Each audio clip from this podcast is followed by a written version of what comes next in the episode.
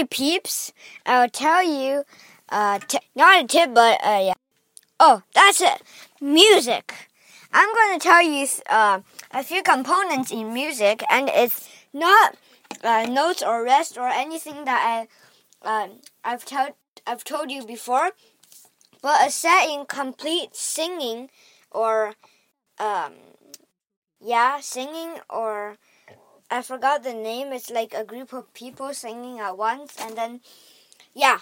So the first one is flat. Flat is kind of like a B in on the scale, and then it sets the um the note below or or beside it um half uh half rhythm or half um half beat down or half whatever down. For example, if it's D flat, that means Re flat, and then it would be uh, if you if you've numbered these um, notes, say Do is one, Re is two, and then uh, D, uh, D flat would be uh, 1.5. Like set the note two beats like half a half.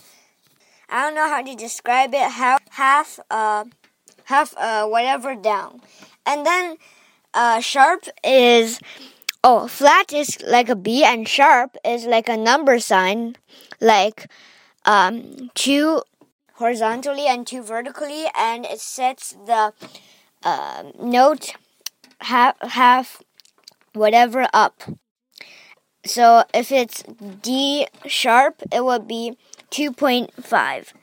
So, uh, and then it's neutral because uh, if there's a sharp and flat, all the notes after it is, uh, is also sharp and flat.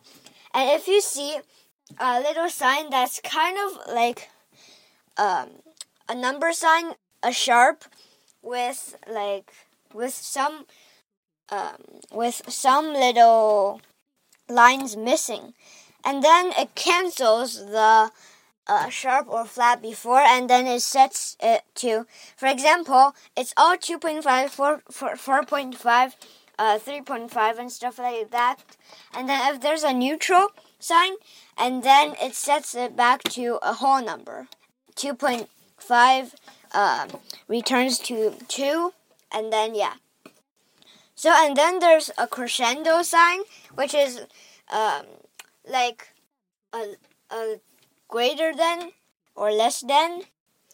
So uh, the greater great greater than is crescendo, which means the rhythm or the dynamic uh, goes up, and then the decrescendo, which is like the greater or the fewer than sign, uh, in mathematics, uh, which is decrescendo, sets the dynamic down or, or yeah. And then you might see dots uh, beside notes because they set the length to be uh, half, um, I mean, eighth a beat.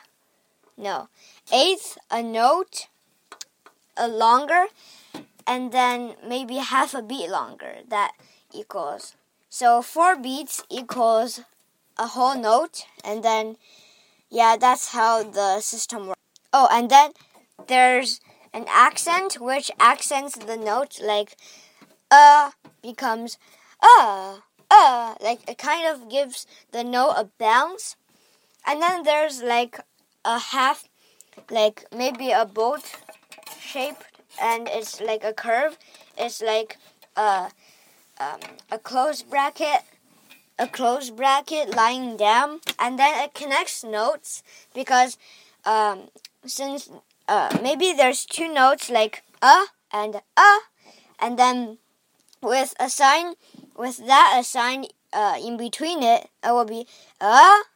So uh, that's how it works, and then simply dos y means the rhythm goes faster and the diameter the uh, dynamic goes higher and the vocal voice gets higher and deeper and yeah ritendo is complete silence and then and then there's maybe in the five lines, like before the five lines, there's like a swirl and uh, a dot, maybe like that, or a swirl and two dots.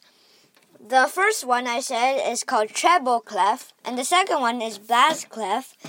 Say you say um, a piece of uh, measure, uh, the little sign before it is a bass clef, and then uh, the music before it, if so, uh, high C, the high C is uh, uh, uh, so um, this high C is huh, and then if there is C, that's that high, and then there's a bass clef, it's middle C. Uh, so that's how the uh, bass clef works, and then treble clef is just normal, and sometimes even keeps the uh, the vocal uh, up a little, so higher notes.